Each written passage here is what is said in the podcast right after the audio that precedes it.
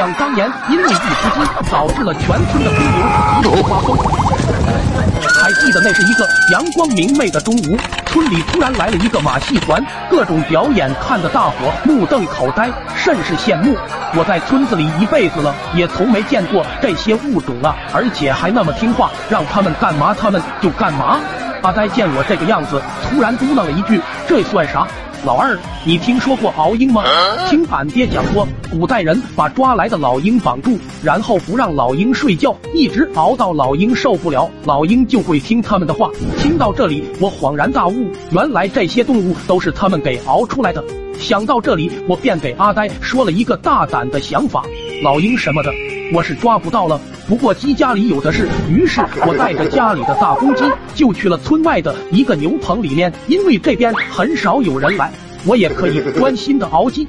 就这样熬了好久，我实在憋不住了，就想去上个厕所。我靠！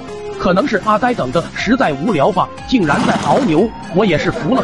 后来我和阿呆两人足足在牛棚待了一夜，早上实在困得不行，没办法就各自回家睡觉了，一直睡到了第二天早上，我被院子里的打闹声吵醒了。本来我不出来还好，一出来那只大公鸡瞬间就盯上了我，我特么直接就被雷崩了，这鸡毛都打掉完了，看到我还故意亮亮肌肉。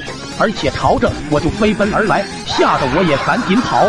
结果就是我在前面跑，鸡在后面追着我，老爹在后面追着鸡。路过的村民都惊呆了，我靠，这老二对鸡做了啥呀？衣服都不穿，追着老二咬。直到我跑出村子外面，到了牛棚。老二快跑！啊！啊！